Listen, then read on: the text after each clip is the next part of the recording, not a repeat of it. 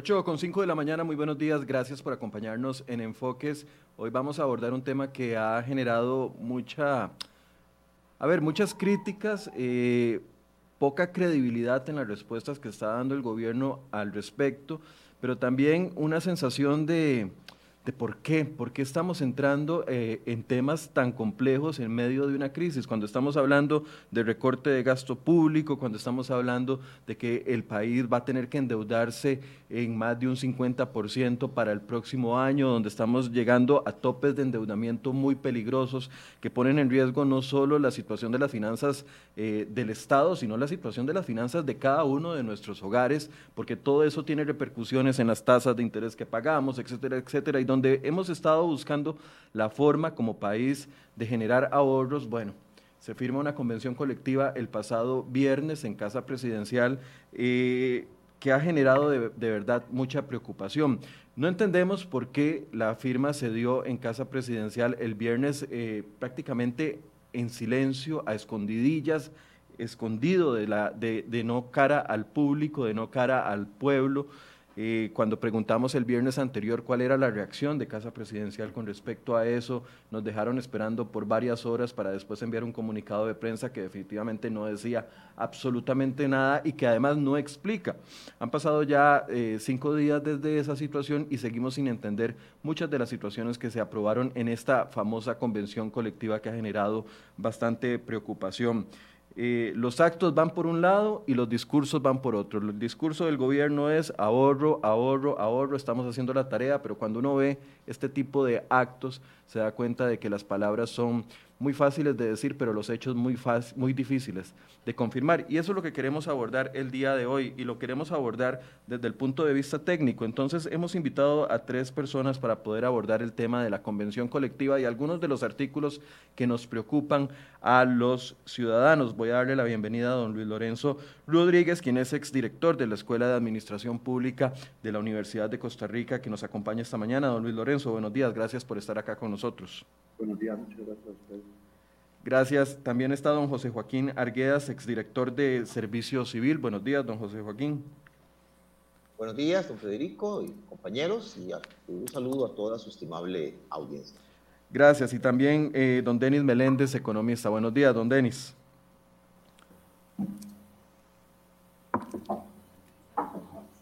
Bueno, está acomodándose don Denis, en algunos minutos va a estar ya con, con nosotros. No sé si me escucha, don Denis.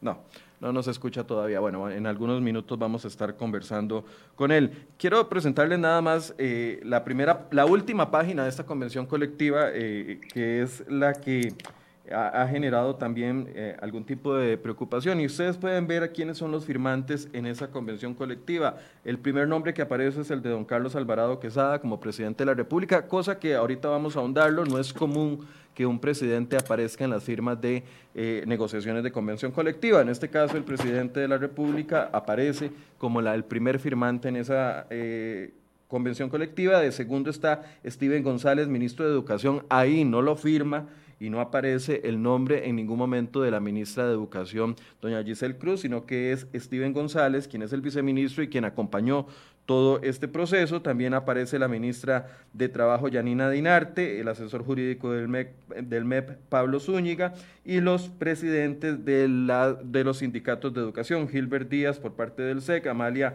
Vargas por parte de Andes, Saida Mora por parte de Citrocome, Gretel Mora por parte de los laborales, asuntos laborales del SEC y Rosario Ruiz de Citrocome. Voy a empezar, yo quiero empezar con uno de los artículos más polémicos, que es el artículo 38, en el que se ha generado una serie de críticas porque según eh, opiniones de algunas personas que conocen de la materia, incluyendo al exministro de Hacienda, don Rodrigo Chávez, nos dice que ese artículo 38 lo que está permitiendo es de una u otra forma condonarle, perdonarle a los educadores sumas que recibieron de más en sus salarios y que esas sumas que deberían de recuperarse por el Estado para que nos ayuden a financiar otro tipo de cosas o la misma educación pública, podrían rondar los 28 mil millones. Voy a darle un minuto a cada uno para que nos haga un balance general de lo que piensan de esta convención colectiva y después entramos artículo por artículo. No sé si eh, gusta empezar, don José Joaquín.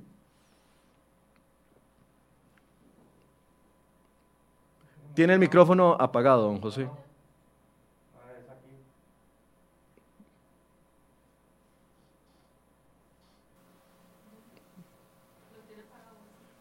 Don José lo tiene apagado, perdón, no le hemos escuchado nada. ¿Ahora sí? Ahora sí, perfecto. Adelante, don José. Bueno, a eh, nivel general. diciendo que, que desde todo punto de vista es una barbaridad, pero no es nada nuevo en el Ministerio de Educación. La Contraloría General de la República se ha venido quejando desde por lo menos eh, principios de, de- de- del 2000 de eh, que en el Ministerio de Educación se pagan cantidades enormes de más. Eh, y esto cuesta después un mundo recuperarlo.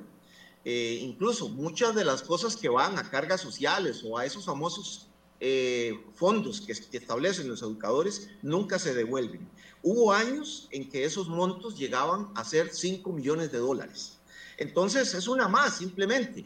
No apuraron, no fueron diligentes a la hora de, de- de- de, eh, digamos, eh, o- organizar el sistema informático para aplicar la ley eh, 9635 del 2018.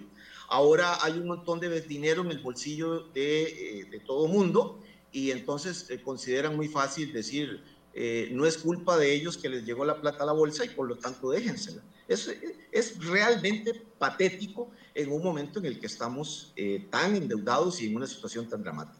Ahora, las convenciones colectivas, don José, aprovechando de que usted tiene amplia experiencia y que, y que fue director de servicio civil, eh, las convenciones colectivas por lo general se negocian hacia la baja o hacia el alza o es normal este tipo de ping-pong que, que eventualmente termina generando gastos. En esta ocasión, el MEP, a pesar de esta situación que ya vamos a ahondar, el artículo 38, dice no está generando un gasto adicional para el Estado.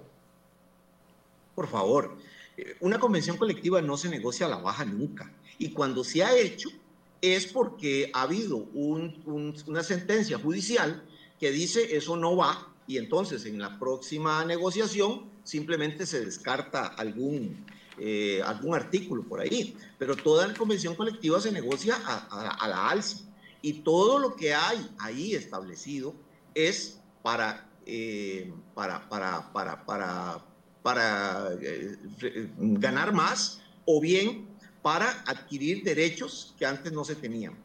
Muchas de las cosas que se negocian en esa convención, y es algo muy corriente, muy común en los educadores, es eh, permisos, vacaciones extras, cosas de este tipo que tienen un valor eh, eh, y sonante.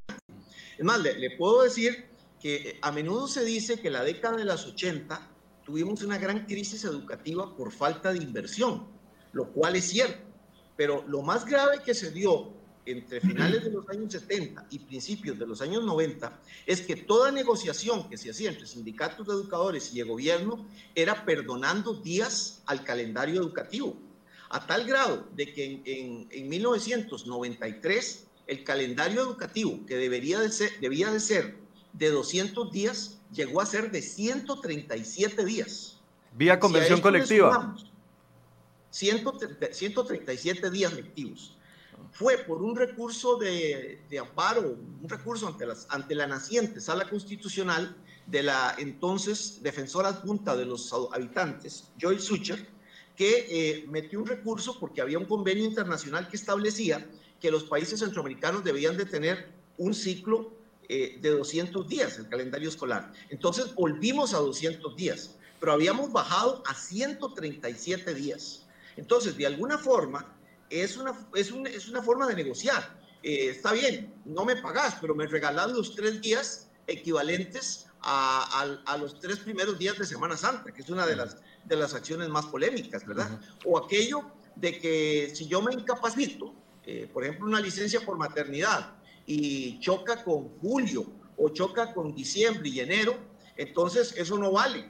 Eh, después, cuando entra el, el, el, ciclo lectivo en febrero, me tienen que descortar el tiempo de vacaciones que yo estuve en licencia o en incapacidad. Y mientras tanto, ahí mismo dice que se sigue prorrogando el nombramiento del sustituto. Eso es dinero, eso es a la alza. Okay. O sea, eh, eh, esos argumentos son totalmente falantes. Don, don Denis, un, primer acercamiento general, y ahorita vamos a entrar a algunos de esos artículos, los más polémicos, pero un acercamiento general sobre, sobre la firma de la convención colectiva y que me llama mucho la atención. Un viernes previo a que un lunes había anunciado varios de los sindicatos manifestaciones. Uno no sabe y ahora piensa mal y acertarás de que si esa movida fue para evitar de que para el movimiento del lunes se unieran los sindicatos de, educación, que podría ser uno de, de los argumentos. A nivel general, ¿qué piensa de esta convención colectiva? Tiene el micrófono apagado, don Denis. Don Denis, ¿tiene el micrófono apagado?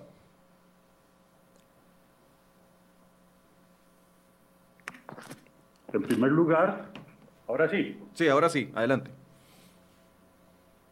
Bueno, que en primer lugar, mis disculpas por todos los problemas de conexión que he tenido, pero es que estoy con, eh, con el teléfono porque en mi casa, por obra y gracia de Lice, estoy sin, sin internet.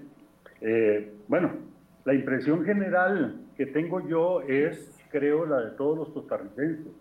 Es un absurdo que en momentos como los actuales estemos pensando en firmar nuevas convenciones colectivas, cuando ya a raíz de la promulgación de la Ley de Equilibrio de las Finanzas Públicas, el gobierno había dicho que simplemente se iba a dejar vencer las convenciones colectivas que estaban vigentes y que ya no se iban a renovar más. Téngase en cuenta que una convención colectiva, por definición, es un instrumento discriminatorio para dar privilegios a unos funcionarios en relación a los privilegios que tienen otros. Es decir, darles ciertas preferencias que van a meter principios de inequidad dentro de los regímenes de contratos laborales. Eso es inaceptable. Las convenciones colectivas deberían desaparecer de nuestra eh, jurisdicción, dentro de nuestro eh, bloque de legalidad, porque por definición están en dirección contraria a lo que queremos hacer. Nuestra economía está plagada de eh, distorsiones, está plagada de elementos que introducen eh, discriminaciones a favor de unos grupos en contra de otros, y eso es lo que precisamente nos ha llamado la atención la OCDE de que debemos ir eliminando, porque estamos muy mal. Efectivamente llama mucho la atención porque el gobierno, precisamente a pocos días de que se había anunciado que iba a haber un paro en donde se iban a unir los educadores, pues convoca a esto con bombos y platillos sin importarle que podía generar una reacción popular en contra de las convenciones colectivas, convoca a los gremios de educadores para celebrar la firma de esta nueva convención colectiva, que nadie en el país estaba consciente ni siquiera de que se estaba negociando independientemente de todos los, privilegios nuevos que está incorporando, significa, y eso hay que tenerlo en cuenta, no solo que estos elementos nuevos van a dársele ahora a los educadores, sino que además se consolidan los privilegios que ya se habían dado en convenciones anteriores. Hay que tener en cuenta que cuando hay una convención colectiva, las autoridades de los respectivos ministerios o de las respectivas instituciones públicas se amarran las manos, ya no pueden hacer nada. Hay ciertos elementos que quedan a discreción de las juntas directivas, que quedan a discreción de los jerarcas de cada uno de los entes públicos de poderlos modificar. Pero si ya los llevan a una convención colectiva, mientras esté vigente esa convención, no se pueden modificar definitivamente hay que ver la manera en la cual las autoridades entran en razón, en primer lugar de que estamos en una crisis de mayores proporciones. Quizás yo diría que ni siquiera la crisis del año 1982 podría compararse con una crisis que se produzca en estos momentos, porque las circunstancias son muy distintas. Cierto que hay elementos diferentes ahora, pero las consecuencias pueden ser gravísimas. Entonces, las autoridades deberían estar conscientes de que debemos ir hacia un equilibrio de las finanzas públicas en este momento y que todo este tipo de, de macápulas que están haciendo para impedir que se baje el gasto y sobre todo estas que más bien lo que hacen es aumentar el gasto, no son de recibo para la población. Don, Luis Lorenzo, un primer acercamiento para ya entrar en los artículos específicos. Sí, gracias. Yo quiero subrayar el asunto de la legalidad de esta convención colectiva. Ha sido claro don Rubén Hernández, eh, mejores expertos en materia de derecho constitucional y laboral, en que la sala cuarta reiteradamente ha dicho que, los, que las convenciones colectivas no son constitucionalmente legales para el país. La, razón es de, sentido común. La convención colectiva es una lucha entre los trabajadores y los dueños de la empresa. En el Estado no hay dueños y los que negocian son parte interesada, necesariamente, somos seres humanos. Entonces usted ve que la convención colectiva de la universidad la negociaron los mismos profesores de la universidad con los del sindicato y los beneficios que tienen son para todos, son los que están negociando en el Ministerio de Educación por el Estado, los mismos empleados del ministerio. Es decir, aquí viene el problema del interés general. Se habla mucho del interés general en las leyes de administración pública, pero en la realidad lo que hay son intereses particulares. Ahí usted, aquí se cansa uno de leer beneficios increíbles para los, para los sindicalistas, la cantidad de tiempos completos que se dedican a trabajar únicamente en sindicalismo, pagado por todos los costarricenses. ¿Cuándo una empresa va a permitir que 40 personas estén pagadas por, por, el costo del producto, por el costo del bien que tienen que ir a vender al mercado. En cambio, en el sector público, la, fiesta es de nunca acabar. La fiesta es enorme porque son fondos públicos. El ICE nos carga la electricidad de la conducción colectiva, el RECOPE nos carga la el precio de la gasolina, AIA nos carga el costo del agua. Todo, todo, todo al final de cuentas lo pagamos o con impuestos o lo pagamos con, este, con el precio de los bienes y los servicios que nos brindan. Así es que está claro que es ilegal e inmoral que existan las convenciones colectivas en el sector público. Y ya lo había dicho la sala cuarta, repito, yo sé que es repetir. Dijo, dejó que siguieran vigentes, pero una vez que se vencieran, ya no más. Eso es, es una orden constitucional, es una charlatanería del gobierno venir a hacerle caso omiso a lo que la sala cuarta está dictando. Ok, entremos de inmediato ya a los artículos. Yo coloqué los artículos de, no, no en orden de uno, porque la conversión colectiva es bastante larga, tiene más de 80 artículos, pero coloqué los artículos tal vez que me generan más dudas para pedirles opinión. Y vamos con el número 38, que para mí es de uno de los más preocupantes, y es el siguiente. Dice, artículo 38 y retroactividad de la nominalización. Las, diferentes, eh, las diferencias generadas entre el pago de incentivos de naturaleza porcentual e incentivos de naturaleza nominal, ocurridas con motivo de la falta de adaptación en tiempo y condiciones técnicas del sistema Integra 2 a las disposiciones y plazos presentes por la Ley de Fortalecimiento de las Finanzas Públicas, no serán atribuibles ni imputables su reintegro a las personas trabajadoras del MEP y por consiguiente no se consideran sumas giradas de más. A ver, yo tengo clarísimo cuál es mi salario. Yo sé lo que me llega el 14 y sé lo que me llega el 28 de cada mes. El día que me llega salario de más, inmediatamente, si me llega salario de más, voy a recursos humanos acá de Cere hoy y hago la pregunta. ¿Por qué? Porque yo sé que si me atribuyo yo, me dejo yo dineros que no me pertenecen, aunque hayan sido girados a mi cuenta, estoy cometiendo una irregularidad que puede costarme el puesto en el sector privado. Voy más allá a cada rato llegan acá a hacer hoy eh, informaciones del OIJ, por ejemplo, de cuando una persona le han depositado un banco, por ejemplo, de más dinero, eh, dinero que no le pertenece, y la persona fue al cajero electrónico, sacó la plata y la gastó y dijo, de es que estaba en, en mis cuentas, eh, fue dinero que me depositaron. Eventualmente inician procesos penales contra personas que se atribuyen dineros, aunque hayan caído en sus cuentas pero se atribuyen y, empiezan procesos legales en contra de esas personas. Esto es lo que pasó aquí.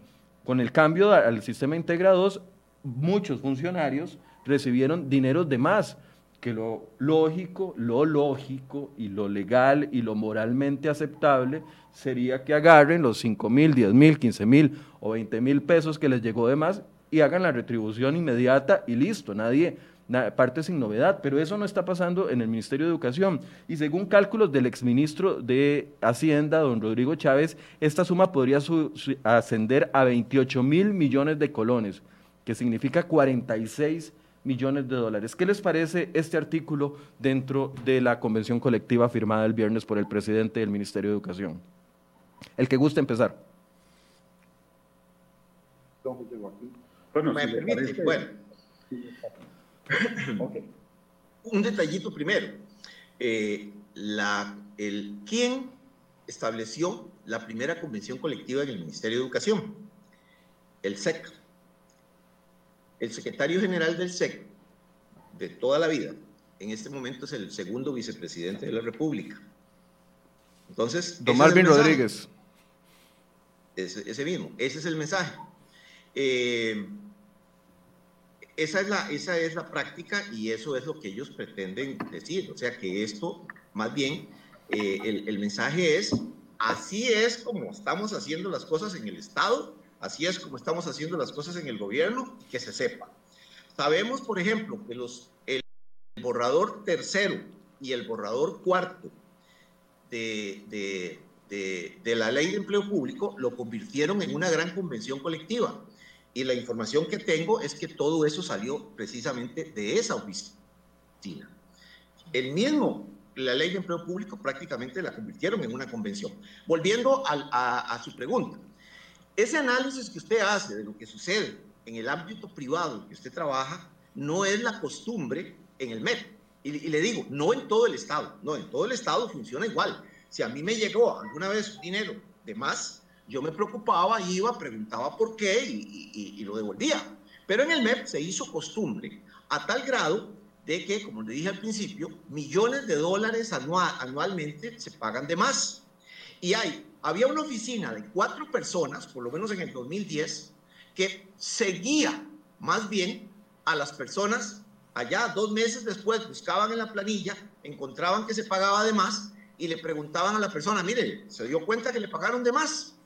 Eh, tanto. Ah, no, no me di cuenta. ¿Y qué hizo ese dinero? Y lo gasté. Entonces, y por favor, si quieren que lo devuelva, la culpa es atribuible al Estado por haber pagado más y eh, me lo cobran a razón de un porcentaje mínimo, sin intereses y a 20 años plazo.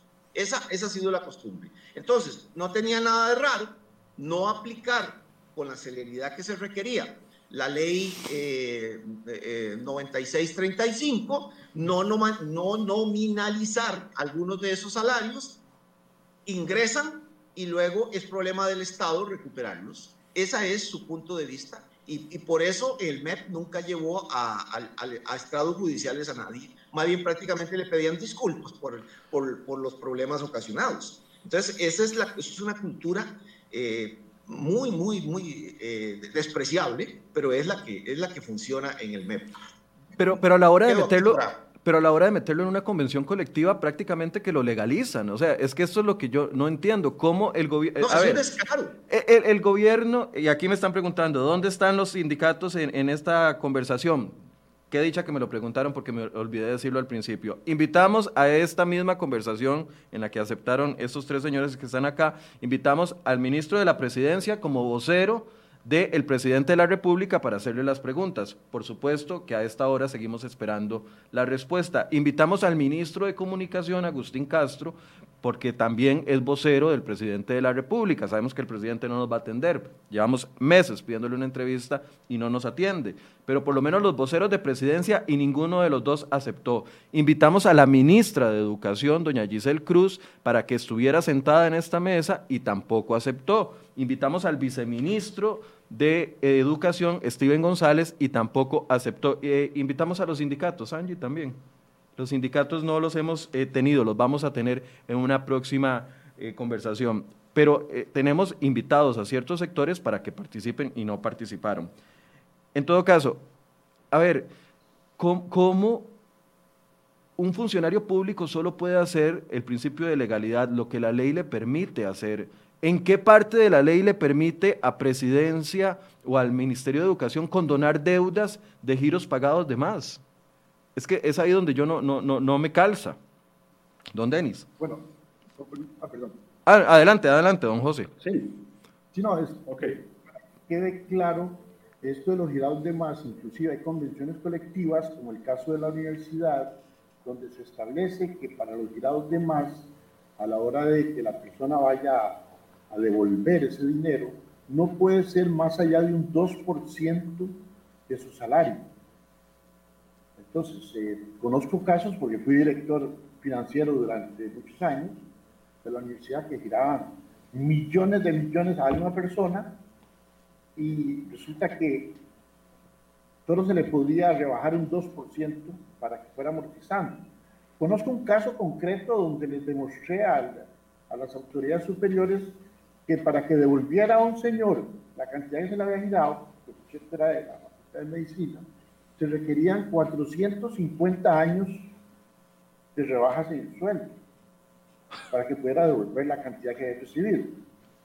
Entonces, ¿qué hicieron las autoridades? Lo nombraron a tiempo completo. Don Denis conoce muy bien la situación de la universidad. La gente trabaja un octavo, un 32 un 64 etcétera.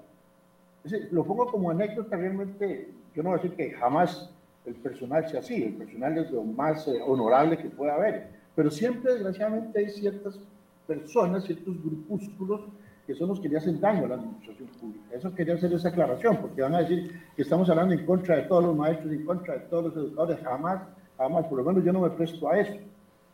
Son los más honorables que tiene este país, pero hay una minoría que sí no tiene absolutamente nada de honorable a la hora de, que tenga que devolver lo que se le quiera además. Y le repito, hay convenciones que estipulan que a la hora de devolver no, le pueden clasificar el Mucha gente se arrima a devolverlo todo hay que reconocerlo. También como, como director financiero sé de gente que llega, que, como usted dice, llega porque son honorables de nacimiento, de formación en su hogar. Llegan a decir aquí cuánto es lo que tengo que devolver, inmediatamente lo devuelven. Eso me atrevo a decir, en el caso de la universidad, que es la mayoría de los casos. Pero cuando tocamos asuntos ya sindicales y la mentalidad sindicalera es otra Don Denis, ¿se puede hacer esto? Es que yo, yo honestamente ¿Quién le, ¿Quién le, atribuyó al ministro, al ministro de Educación ahí en ese, en ese documento o al presidente de la República condonar 28 mil millones en deudas? O sea, yo entiendo, no es culpa de los maestros si, recibieron, si el sistema no funcionó y recibieron el dinero de más, pero es responsabilidad del Estado recuperar los dineros o, o, es que vivo en un universo paralelo. Sí, mire, eh, bueno, obviamente no soy, no soy abogado, pero sí he sido funcionario público y sé que cosas como estas, emitir actos que van contra la ley, lo llaman prevaricato, que es un delito castigado penalmente. Consecuentemente, quienes hayan incurrido en esa falta, bueno, tiene que levantarse un, expediente judicial y llevarlos a comparecer para que eh, bueno, se defiendan, devuelvan, no sé cuáles serán los, los procedimientos, pero que también sean sancionados. No es posible que en este país sigamos con esas prácticas que nos habla don Luis Lorenzo, de que por una convención colectiva acordamos lo que nos dio la gana, por una convención colectiva nos brincamos la ley, por una convención colectiva damos días libres y se murió el abuelito, o por una convención colectiva declaramos feriados la Semana Santa completa. Ese tipo de cosas que van contra la ley, porque son discriminatorias, porque no se les da a los demás trabajadores, eso no puede seguir ocurriendo en este país. Y lamentablemente, cuando vemos que esas cosas vienen del, más alto nivel es decepcionante porque uno esperaría que las altas autoridades que juraron defender la Constitución y las leyes estén atentas a cumplir con esos principios todo el tiempo. Y pareciera que más bien lo están tratando de utilizar para tapar eh, otras cosas, para evitar que eh, se, les, se les venga el mundo encima por toda la situación fiscal que se está viviendo, por la, el fracaso del proceso de diálogo, no sé por qué, pero el gobierno probablemente tenía miedo de enfrentar esas manifestaciones que se iban a dar el lunes pasado y entonces corrió a de darles a los educadores algo que ya venían manejando a escondidas, entiendo, desde hace más de ocho o nueve meses, y entonces sacarlo a la luz pública para tratar de calmar este gremio. Lamentablemente, para ser presidente se necesita ser valiente y se necesita tener eh, la, la, tranquilidad de enfrentarse con la verdad ante la gente y saberle explicar a la gente cómo es la situación. Yo recuerdo los caudillos del pasado que nos decían, bueno, tenemos que tomar esta medida y daban mil explicaciones, mucha gente no le creía, otra gente sí le creía, pero al menos daban explicaciones de por qué se estaban haciendo las cosas. En este caso, hemos tomado la decisión de irnos por el lado oscuro, eh, sacarnos de la manga ciertas cosas de un momento a otro sin que tengan ninguna razón aparente e incluso incurriendo en este tipo de ilegalidades. Eh, lamentablemente, eh, yo no sé qué pasó con la Fiscalía, pero la Fiscalía ya debería estar interviniendo en estas cosas. Supongo que la Contraloría lo va a hacer, eh, especialmente después de que oí que el diputado Pedro Muñoz había presentado ante la Contraloría un recurso para que declare nula esta convención colectiva, pero la Fiscalía ya se cometió un delito de orden público ahí. La Fiscalía debería estar eh, actuando de oficio para llamar a cuentas a quienes están cometiendo eso. Ahora, no sé por la jerarquía de las normas, pero una convención colectiva no está sobre las leyes, no está sobre la, constitución política. Si, si esto es así y se está dando un daño a la hacienda pública, eh, ¿hay forma de revertirlo? Eh, mire, las convenciones colectivas son una ley entre las partes. Eso está claro. Pero no puede estar en contra de las leyes generales. No puede decirse, por ejemplo, eh, que en el Ministerio de Educación los delitos de carácter sexual, por ejemplo, ya no van a ser delitos, sino que se les va a considerar, qué sé yo, alguna otra cosa, alguna otra figura. Eso no puede estar en contra de las leyes. Si la ley dice que los días feriados son tales, eso lo puede eh, manejar el Ministerio de Educación dentro de estos términos. Pero que algo tan grave como el hecho de que a raíz de esta nominalización de los aumentos salariales en el sector público, si hubieran seguido girando durante determinado tiempo y la gente que conocía de esas cosas, lo siguió aceptando sin decir absolutamente nada. Eso, y que ahora nos vengan con el cuento de que no, simplemente vamos a decir que eso fue un error del Ministerio de Educación, que los educadores no tuvieron nada que hacer y que consecuentemente lo, se lo pueden quedar. Y el, el Ministerio de Educación no va a realizar, como le manda la ley, ninguna gestión de cobro. Eh, don Don Luis o, don José, eh, ya por estar en la, en la, convención colectiva es imposible sacarlo, podría caerse, recuerdo que muchos artículos se han caído en sala constitucional, ¿podría ser una de esas opciones? Sí, ya, bueno, la lucha que siempre dio un diputado Guevara y contra las convenciones colectivas fue lo que puso el sobreaviso a Costa Rica y la sala cuarta ha modificado gran cantidad de de comisiones colectivas.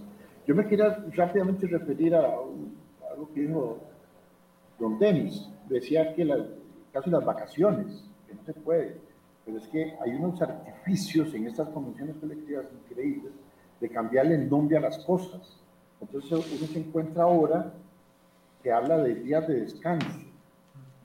Entonces ya no son ni vacaciones ni asueto, sino que se llaman días de descanso. Entonces se aumentan las vacaciones pero no se llaman vacaciones. Entonces ahora, en esta convención, por ejemplo, le están regalando toda la Semana Santa al Ministerio de Educación completo, toda la Semana Santa. Lunes, martes, miércoles, no solo jueves y viernes, sino lunes, martes, miércoles. Pero no es tomado de las vacaciones, tampoco dice, no dice se, se, consideran días de descanso. Y así como eso hay más, más artículos que dan más vacaciones, como días de descanso. El, el, entiendo que 15, el 15 de septiembre, entonces el día siguiente al 15 de septiembre también es día de descanso. Porque se supone que el 15 de septiembre trabajaron, trabajaron mucho. Eh, últimamente el 15 de septiembre no hay nada. Sí, lo hacen el 14, pero el 15 de septiembre en ningún lado hacen nada. Pero es el, artificio de cambiarle el nombre a las cosas, que quería hacerle la, la observación. Y en esta convención es terrible cómo se valen de eso para crear lo que llaman ahora, eso es la moda nueva, la moda de este siglo, para el sector público, son los beneficios no monetarios. La ley de empleo público de la que nos hablaba don Joaquín insiste muchísimo en los beneficios no monetarios. Yo, yo, quisiera ver cuál beneficio no es monetario. Es porque no le entra en la planilla al empleado, pero resulta que son asuetos, permisos, eh, ahora hasta la comida se la tienen que, que, dar a los, la comida de los chiquitos, ahora se la pueden vender, dice a precio de costo. En esta convención, entonces ahora los funcionarios y los, todos los empleados del MEP pueden acudir al comedor de los chiquitos y las chiquitas, como dicen ahora, para comerse yo la comida y dice que al costo. Y, la forma en que lo redactan, eso va a terminar costando nada. Pero sí se, los abusos aquí los a buscar con lupa y son elefantitos chiquititos ahí metidos que después se convierten en verdaderos lastres para la economía del país, como estamos ahora. Gracias. Eh, pasemos al, al, otro artículo, el artículo 37, que es el que eh, don Pedro Muñoz, de hecho, presentó ayer un oficio ante la Contraloría General de la República para pedir que se haga una investigación y dice fortalecimiento y desarrollo profesional de los servidores comprendidos en el título segundo del Estatuto del Servicio Civil. Y dice, el Ministerio de Educación Pública acuerda convertir el reconocimiento del componente salarial pagado a las personas trabajadoras en el título segundo del Estatuto de Servicio Civil, denominado Incentivo para el Desarrollo de la Docencia, a partir del año 2021 en un incremento a la base salarial del 2019, equivalente al 12.6 con el objeto de garantizar la gestión del servicio educativo, promover la carrera administrativa y resguardar las condiciones salariales equitativas. Y ahí sigue el artículo. Aquí la preocupación es que, además de estar creando un nuevo incentivo, que solo por ley se pueden crear los incentivos, eh, esto va a tener repercusiones porque al aumentar la base salarial, aumentarían todos los demás componentes de la remuneración. ¿O estoy equivocado, don José Joaquín? Tiene el, el, micrófono apagado, don José. Disculpen, hasta hace poco eso era un plus, ¿verdad? Uh -huh. eh, ahora, primero, lo aumenta. Que bueno, según sabemos, la ley 9635 establece que eso debe ser eh, en, a otro nivel, ¿verdad? No, no por medio de una convención colectiva, eh, una ley general. Ahora bien, pasan incentivo, el plus, a, a la base. Entonces, del 8 punto algo a, a, a 12.6. Ok, exactamente lo que usted está diciendo. Ahora, ya esa diferencia va a repercutir en la anualidad. Esa diferencia va a repercutir en aquellos que ganen prohibición, dedicación exclusiva y cualquier otro plus a la base. Entonces, en términos del, del MEP, eso significa miles de miles de miles de millones, cualquier cosa que se mueva. Si a eso, que es un elemento que no hay que perder de, vista, una de estas eh, varias clases del MEP, pero digamos la de, la de maestro de primaria raso, está en el enganche salarial de la ley de incentivos médicos. Entonces, como el maestro aumenta su salario, en algún momento, en el futuro cercano, los médicos van a decir, revíseme esos salarios, porque por lo general, por lo más seguro es que me va a tocar a mí una de pequeña, pero una diferencia. Eh, recuerde que el enganche salarial es que si cambian las condiciones del salario de 24 puestos de los más significativos del Estado costarricense, entre los que está el maestro raso, en el que está el policía, en el que está una clase relacionada con conserjes, entonces los médicos tienen eh, derecho a cobrar una pequeña diferencia, pero, pero ya entre pequeña y, miles, eh, solo en, salud, eh, la caja tiene 22 mil empleados, entonces eso significa una sangría para el Estado de nuevo, ¿verdad? Respecto a la pregunta que usted hacía al principio, claro que aquí se, se, está, con el artículo 38 se está cometiendo un delito, pero aquí el que tiene que entrar es la, es la, la Procuraduría y eh, la Fiscalía. Sin embargo, lo más delicado es que en unas declaraciones que da la ministra de Planificación el día de ayer a un diario de circulación nacional, dice que el artículo relacionado con convenciones colectivas que insertaron a última hora en la ley de empleo público, lo hizo por recomendación de la Procuraduría y del presidente de la Corte el presidente de la Corte y la Procuraduría recomendando meter en la ley de empleo público como principio eh, la convención colectiva. Bueno, yo esperaría, del presidente de la Corte no me extraña, de la Procuraduría sí me extraña. Creo que ya es el momento en que salgan a decir si de veras eso es cierto o, es falso, porque si es cierto, cierre vámonos, ¿verdad? Entonces, el, efecto en cascada, perdón, antes de darle la palabra a, a don Luis Lorenzo, el efecto en cascada, según eh, su posición, don José, sería no solo en los salarios, en los salarios del MEP, sino también en salarios de otros empleados públicos que no tienen que ver nada con esta convención colectiva. Por ejemplo, los médicos, ¿verdad? Por el enganche salarial que tienen con algunas de las clases del MEP. Eh, don José. Perdón, una preguntita que le quiero hacer a don José Joaquín para aclararle a toda la audiencia. Este plus de fortalecimiento del desarrollo profesional ¿A qué se, a qué se refiere? Es un plus en algo, para algo era, y ahora lo están convirtiendo en sueldo. Yo quisiera que, nos, que les explique a los alumnos para qué era este, este, con qué fines se creó, cuál fue la fundamentación de crear este plus que ahora se, lo convierten en sueldo. Bueno, hasta donde entiendo, este plus se creó para ayudar eh, a, los, docentes a la adquisición de eh, Em, equipo, instrumentos, eh, para que tuvieran su computadora, en fin, una serie de, cuestiones relacionadas con el trabajo mismo del docente en el aula. Entonces se creó ese incentivo para que él pudiera, especialmente yo recuerdo que se habló mucho de esto cuando se dijo que todo docente debería de adquirir una computadora. Entonces era una manera de ayudarle aunque pudieron ayudarle de otra manera, pero bueno, se, convirtió en un plus y eh, ahí vino. Ahora lo meten al, eh, al, al, a la base. Algo así pasó hace unos años cuando los docentes, para volver a los, al, al, cronograma de los 200 días, eh, pidieron aquello que llamaban un tercer aguinaldo. No sé si ustedes recuerdan que se pagaba en septiembre, octubre de cada año prácticamente el equivalente a un aguinaldo más, en razón de, que pasaron a, trabajar más eh, por el recurso que, comenté hace, hace, de los 90, que comenté hace un ratito. Entonces resulta que eso también en un momento determinado lo pasaron a la base. Ya es, en eso ellos tienen trillo, ¿verdad?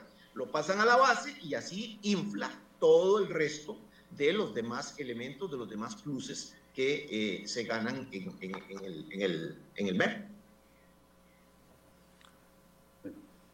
Don Denis, eh, a ver, ¿quién me pidió la palabra? más, adelante me, más adelante me interesaría referirme a una trampa interesantísima, muy creativa que tiene esta comisión y de la que, esta eh, convención de la que nadie ha hablado. Ok, ya, casi le doy la palabra, pero este, este artículo en específico, el 37 del que estamos hablando, es el que ya se objetó ante la Contraloría General de la República y hay un antecedente, es muy similar a lo que, le, a lo que firmó don Román Macaya junto con los sindicatos de eh, salud en aquella huelga en el 2018, me parece, y que eventualmente la Contraloría se lo trajo abajo. Ahora, si, ya existe un antecedente y los argumentos son muy similares, este artículo 37 podría caerse más en vista de la ley de fortalecimiento de las finanzas públicas. ¿Será que el gobierno está dándole a tolillo con el dedo a los maestros, diciéndole que esto que están aprobando en esta convención colectiva es legal para tenerlos tranquilitos, que no se le manifiesten, no pase absolutamente nada y en unos dos, tres meses o cuatro meses, cuando la Contraloría resuelva, nos vamos a dar cuenta de que esto nunca pudo estar ahí y los maestros de prácticamente se van a sentir burlados, que es lo que puede suceder. Mire, eh, ya de lo que hemos visto no me extraña absolutamente nada, porque el gobierno está usando todo tipo de trucos. Yo no me explico, eso sí, ¿será que están muy confiados de que la ley no les aplica a ellos? ¿Que están confiados de que una vez que salgan del gobierno todo el mundo se va a olvidar de esto y que no habrá consecuencias jurídicas en lo personal para ellos. Pero todo funcionario público tiene que saber que cuando hace actos ilegales, esos actos no es que eh, con la defensa que le hagan los abogados de la respectiva institución o del respectivo ministerio, basta, ¿no? Esos procesos, con lo lenta que es la ley, eh, tardan años y durante muchos años van a tener que seguir defendiéndose de eso, si es que efectivamente los tribunales van a seguir adelante.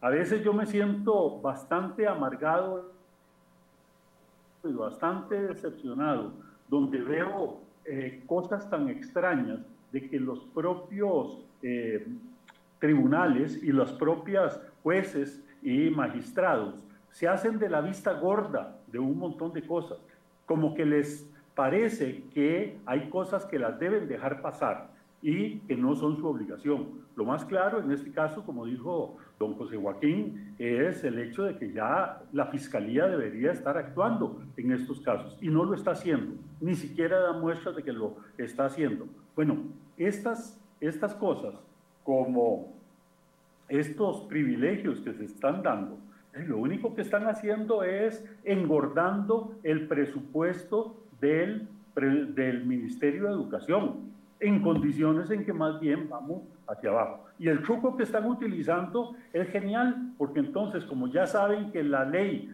eh, dijo que todos los beneficios que son porcentuales se pasaban a beneficios nominales, pues entonces metámoslo a la base. De esa manera logramos no solamente de que no se eh, vuelva nominal, sino que además, como dijo don José Joaquín o don Luis Lorenzo, eso se va a multiplicar en el salario general. Yo no entiendo, la verdad, qué es eh, lo que pasa por la mente de nuestros gobernantes en este momento. A veces yo quisiera pensar que efectivamente, bueno, están desorientados y no saben qué hacer y entonces cometen este tipo de faltas pero hay muchas veces en que pienso si habrá algún compadre hablado por ahí, si, estarán seguros de que eso no les va a traer consecuencias por alguna razón, no lo sé, la verdad, pero sí es preocupante que el Estado de Derecho en este país esté resquebrajando como, está, como estamos viendo que está ocurriendo. Eh, quiero hablar de los otros otro de los artículos que a mí también me parece una incongruencia. y, voy a aclarar algo. Esto no es contra los maestros. Aquí estoy viendo comentarios de personas muy molestas, doña Ivania Medina, doña Cao Teno, doña Francela Bríbar, que están muy molestos y dicen, es que nos están atacando. No, no es con ustedes. Entendamos una cosa, el responsable político de la firma de la convención colectiva es Casa Presidencial y el Ministerio de Educación. Todas las convenciones colectivas, todos llegan con un pliego de peticiones una cosa es que usted pida algo y otra cosa es que se lo aprueben. El responsable político de la aprobación de esto es Presidencia y el Ministerio de Educación. Los sindicatos no están sentados aquí porque ellos llegaron a pedir y se los dieron. E, entendamos e, e, ese enfoque que es el que les estamos dando hoy. Por supuesto que un sindicato va a venir a defender los beneficios. Eso es lo que hacen, ese es su trabajo y ya ahorita vamos a ver por qué. Pero no es un tema que va en contra de los maestros, es, es en contra de un presidente y de un Ministerio de Educación que toma decisiones que nos afectan a todos y que eventualmente genera esas eh, desigualdades. Otro de los artículos, el artículo 24. donde se contratan a, los 4, a las 4.000 eh, cocineras. No es nada en contra de los cocineros. Actualmente los manejan los juntas de educación. No es nada en contra de los cocineros. Pero al pasar a la planilla del MEP, ¿tendrá o no tendrá consecuencias? Se lo pregunto a los señores para que ellos sean los que nos respondan. ¿Permite? Eh, bueno, tengo que decir lo siguiente. Eh, en todo el mundo, los países serios, los países de la OCDE, han venido estableciendo que no todo mundo puede ser funcionario o debe ser funcionario. Los funcionarios son aquellos puestos en los que se requieren decisiones de poder. Eh, ahí podrían estar los jueces, podrían estar los inspectores de Hacienda, en fin, una gran cantidad eh, profesores universitarios, etc. Pero una gran cantidad de puestos que requieren, que son básicamente de apoyo a la función de las instituciones, eso se subcontrata, eso se establece por los medios laborales corrientes, que es lo que existía con las cocineras. Entonces, ahora los sindicatos quieren llevar primero 2.000, ahora 4.000 cocineras, las quieren llevar a convertirlas en funcionarios y, volvemos a lo mismo, no es que tenemos nada contra ellas, pero que para que ganen pluses, para que incluso también pueden puedan manipularlas en las huelgas. Eso lo puedo asegurar. Yo lo viví, yo, yo estuve muchas veces en estas negociaciones. Ellos necesitaban, antes eran sindicatos de educación, después tomaron a los guardas, tomaron a las cocineras, porque generan una presión muy importante en todos los movimientos huelguísticos. Porque eh, lo que más preocupa a los padres de familia es la alimentación. Y el, asunto de los guardas es que se llevan las llaves y se cierra el portón y los que quieran trabajar no pueden trabajar. Ese es el problema, pero ahí es donde, eh, donde está la trampa. Eh, ese artículo 24, usted tiene que ligarlo con el artículo 39. El artículo 39 es una joya. Dice de los concursos internos. El MEP podrá realizar cada dos años, a partir del depósito de la presente convención, concursos internos para llenar las vacantes de los puestos correspondientes al artículo 15, párrafo sexto del reglamento de Estatuto de Servicio Civil. Si usted se va al artículo 15, el artículo 15 no habla de concursos internos, sino de concursos. Y el párrafo sexto de lo que habla es del concurso de puestos de ese nivel, cocineras, guardas, carpinteros, electricistas, etc. Entonces, ojo, al, ojo, ojo a la jugada. Mete, ah, y dice que eso no se hace y ahora no va a ser entonces por el concurso tradicional externo, sino por un concurso interno.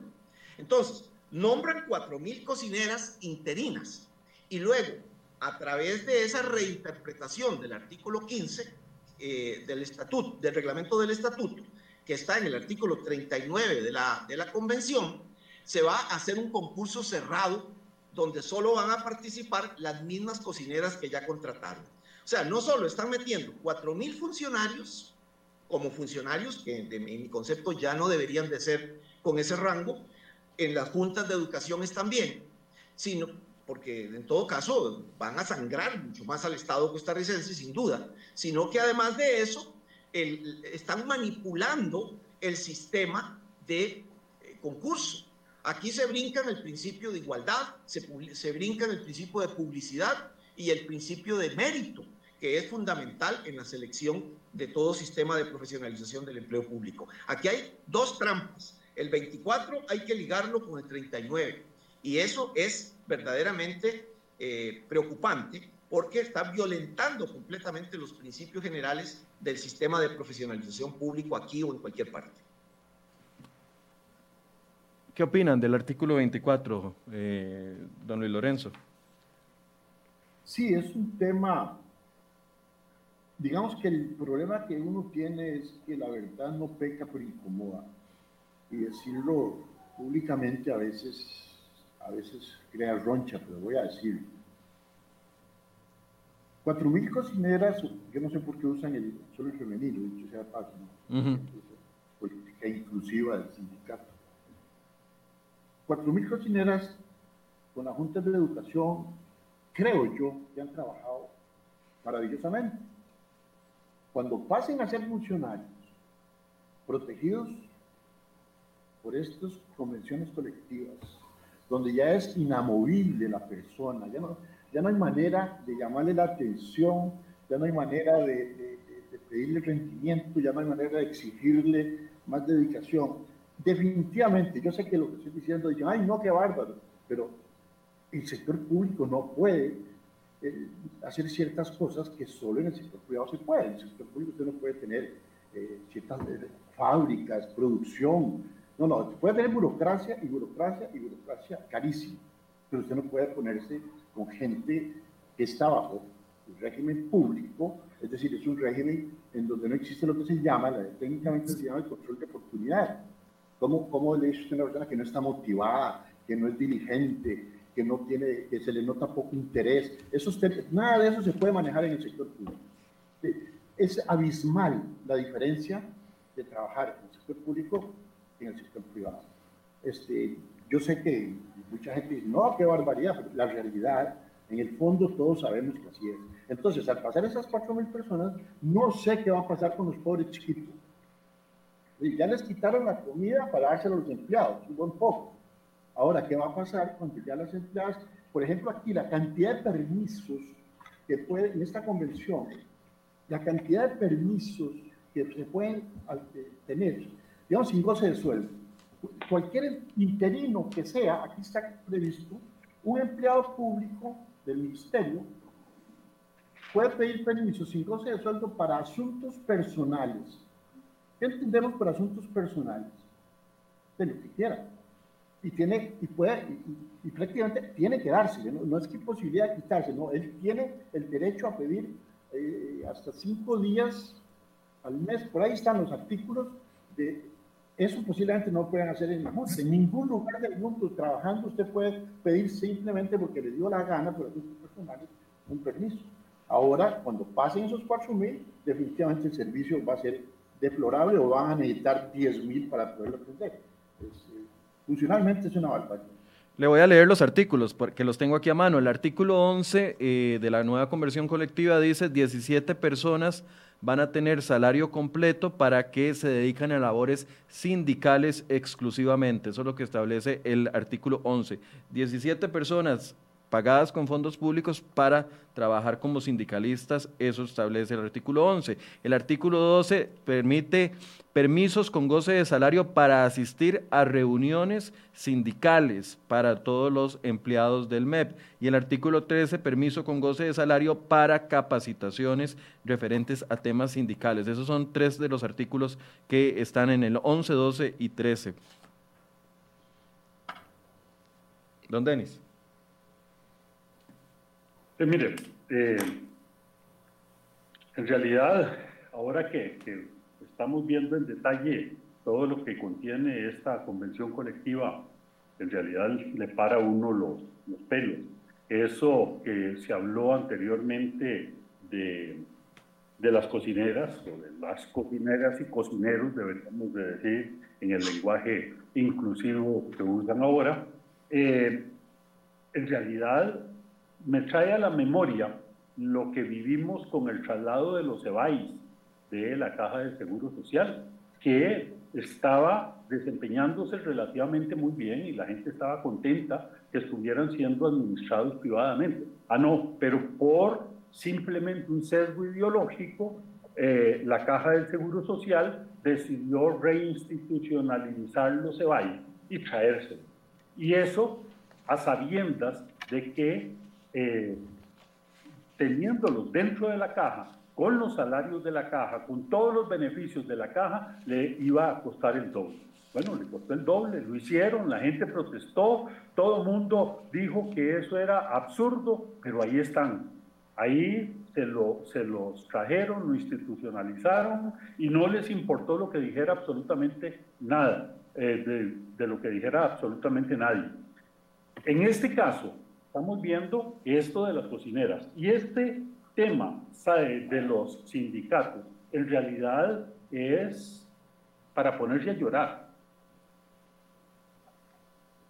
¿Cómo es posible que entonces ahora eh, los dirigentes sindicales van a estar a sueldo, a tiempo completo, para servir exclusivamente a los sindicatos y para oponerse a sus patronos, que en este caso es el Estado? No puede ser tantos permisos. Creo que ya mucho de eso existe en la legislación actual. Bueno, hay que darles constantemente permisos. A los educadores hay que darles permiso no solamente para ir a las reuniones de sindicatos, sino también periódicamente cuando hacen los congresos de ANDE, de APSE, de no sé si el SEC también habrá inventado congresos en los cuales la mayor parte de los educadores o muchos de los educadores van y firman porque les piden que tienen que firmar y se van o incluso se ha visto casos en los cuales los educadores encargan a un tercero que les firme por ellos porque ellos se van a ir de vacaciones.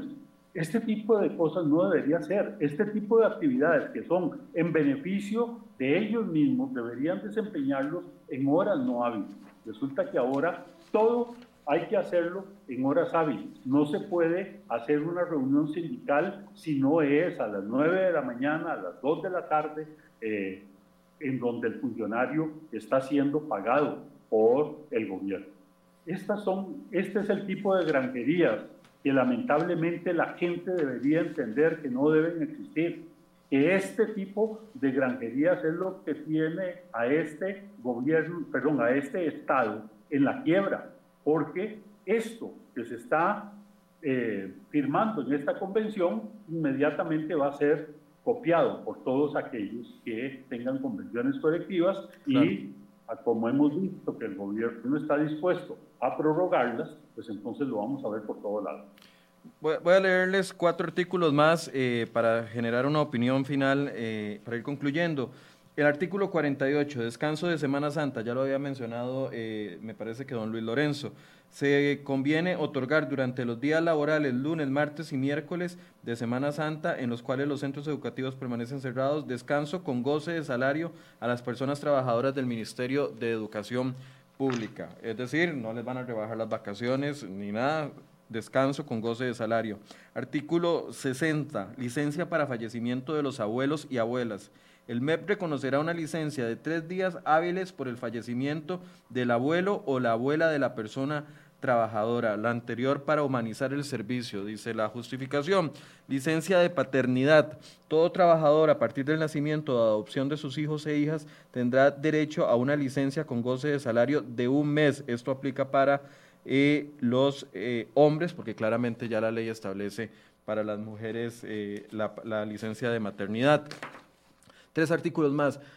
Diferencias que cada vez alejan al sector público del sector privado. Don José.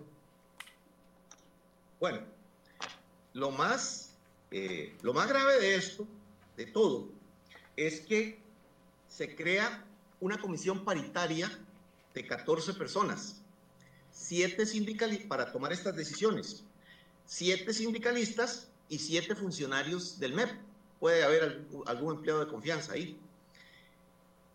Como ha sucedido con otras comisiones en el MEP, muy seguramente de estos siete funcionarios, algunos también serán sindicales, sindicalizados.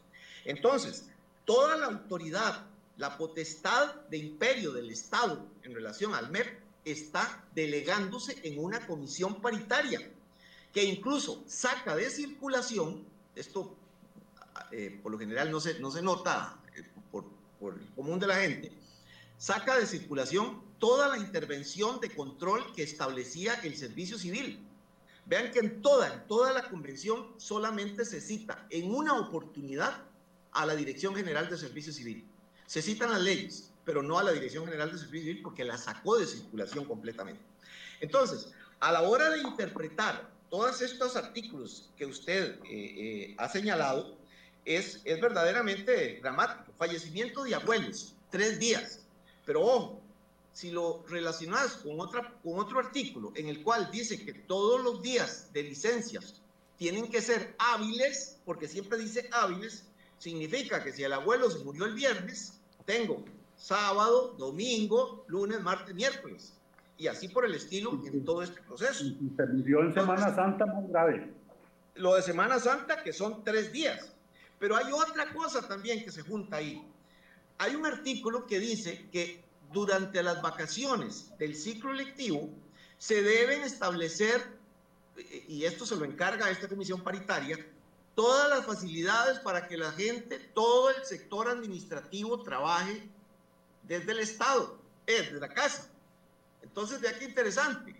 Eh, esto es en el Poder Ejecutivo, porque lo conozco muy bien, esto es mandarlo a hacer nada, porque no tenemos tecnología, no tenemos control, no tenemos medición, métricas para establecer exactamente qué es lo que la gente se va a hacer a la casa.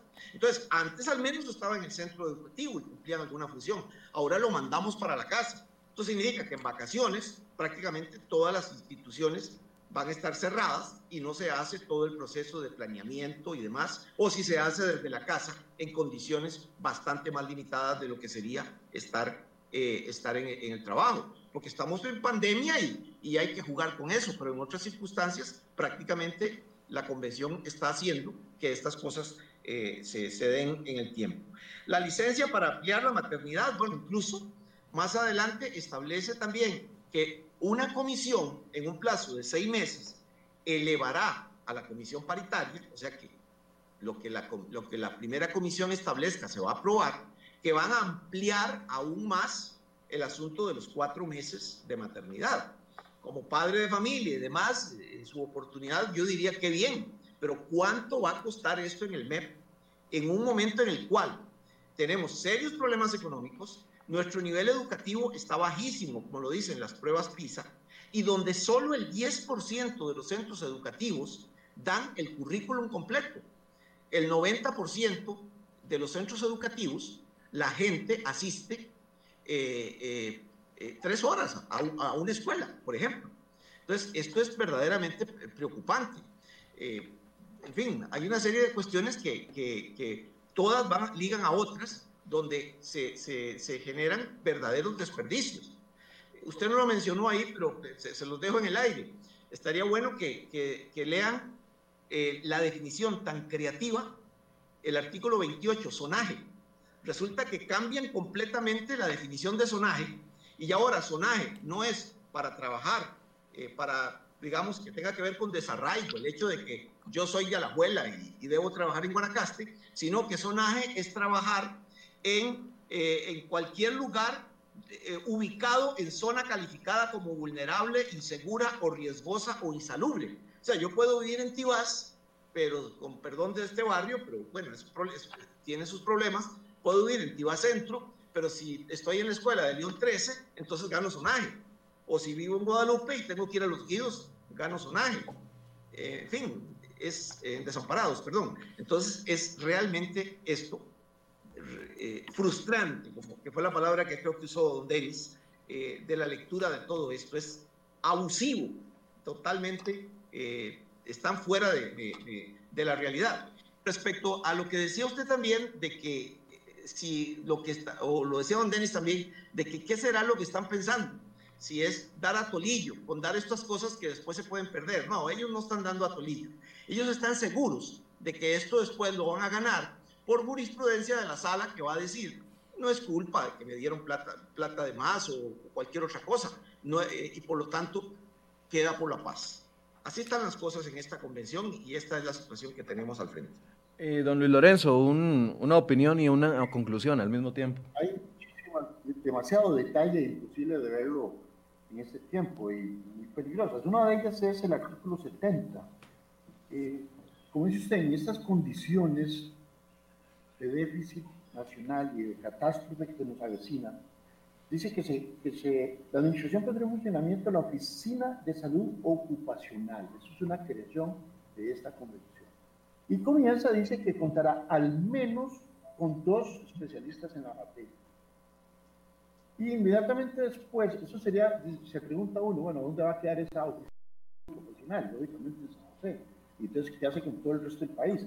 Pero en el artículo 71 queda las comisiones regionales de salud ocupacional. Es decir, esto es lo que yo llamo los elefantitos, ¿verdad? Son chiquititos, dice nada más dos médicos. ¿Y para qué tenemos la caja de seguro?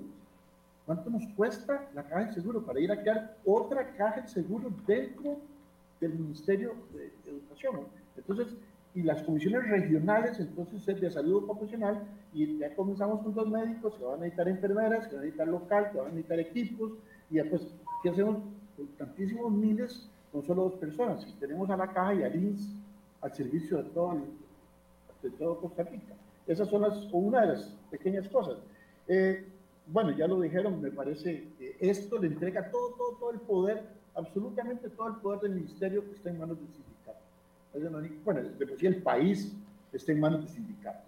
La administración pública costarricense está manejada por sindicatos, no está manejada por políticos. Eso Este, bueno, para terminar, quería hacer esa observación, que vayamos pensando que no hay políticos, que hay son funcionarios en puestos políticos. Si nos venimos desde el gobierno del último de Oscar Arias, todos los presidentes, todos los vicepresidentes, todos los ministros, viceministros, todos tienen algún, como dicen los franceses, llaman a eso tener el garaje, tener un garaje. Tener un garaje es los que son profesores de las universidades el, el jefe de fracción Chacón en la Asamblea Legislativa, él es diputado, pero tiene el puesto de jefe administrativo de la misma Asamblea. Son funcionarios, ellos van a legislar, ellos van a firmar todo en beneficio de los funcionarios.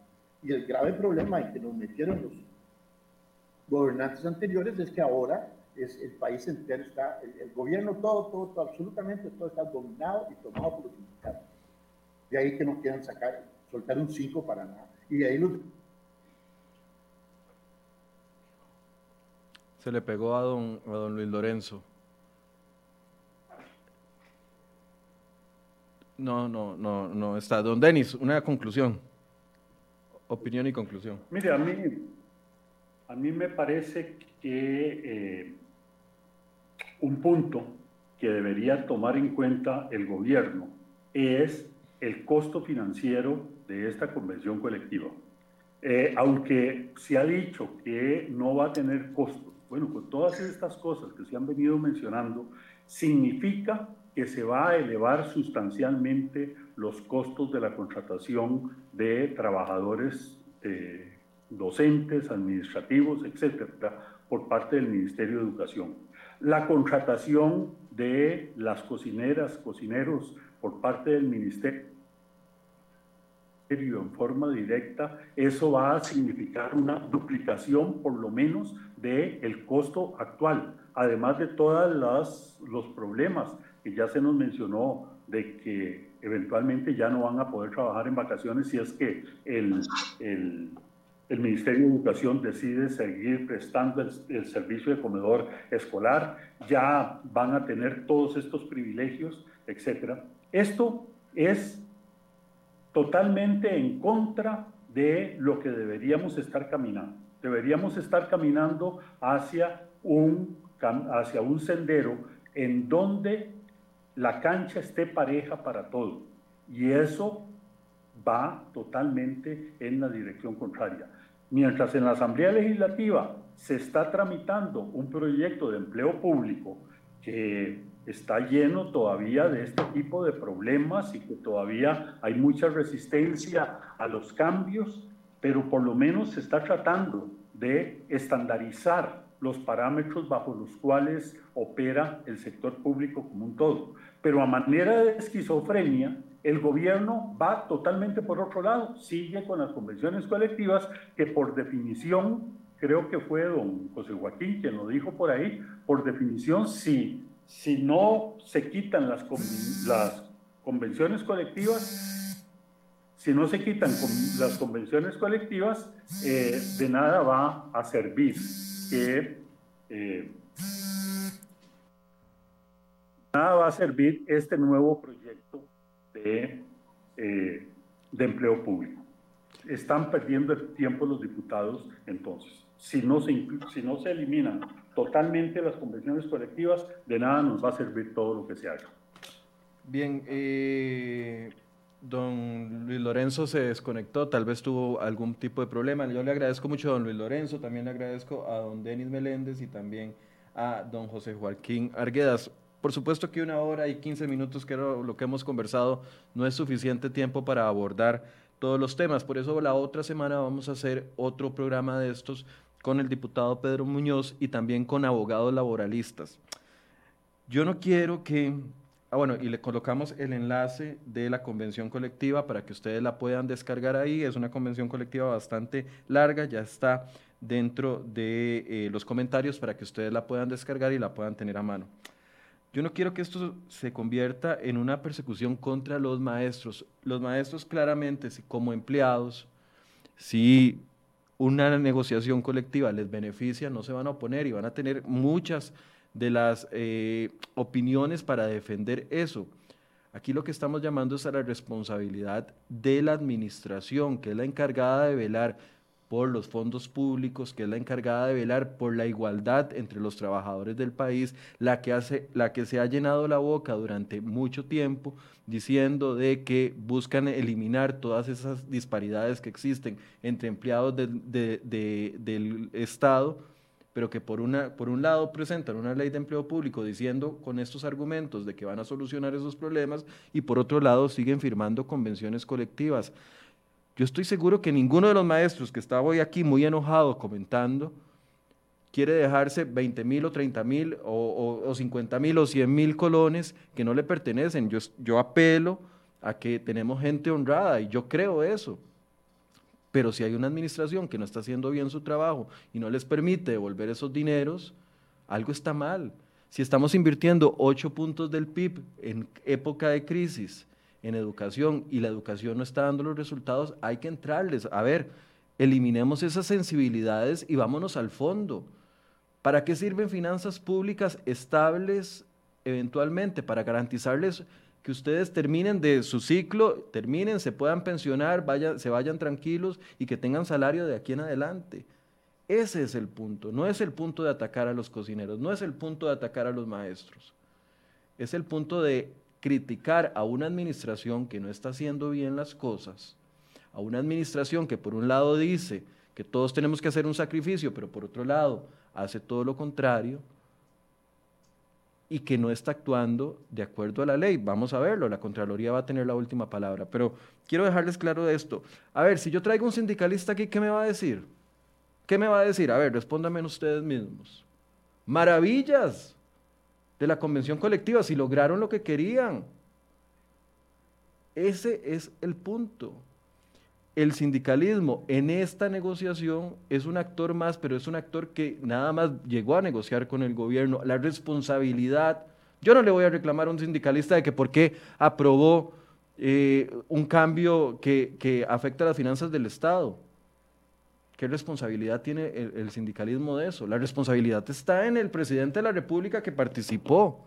La responsabilidad está en el ministro de Educación, en la ministra de Educación, en el viceministro de Educación. Nosotros pedimos cuentas a quien haya que pedirles cuentas. Le voy a pedir yo cuentas a un sindicalista porque les aprobaron tres días de Semana Santa libres.